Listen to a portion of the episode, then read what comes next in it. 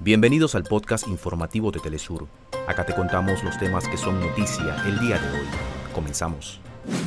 En Guatemala, por tercer día consecutivo, organizaciones sociales e indígenas se mantienen movilizadas para exigir la renuncia de la fiscal general Consuelo Porras por sus acciones para interferir en el proceso electoral.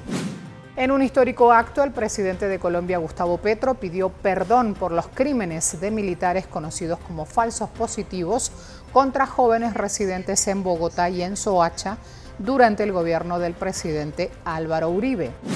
Bajo el lema Otra Europa es posible, activistas de todo el continente participan en la Cumbre Social de Granada, una alternativa a la reunión de los jefes de Estado de la Unión Europea.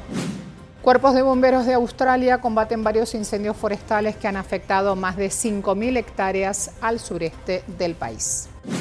Las famosas grutas de Dunhuang Mogao en China recibieron atención de conservación.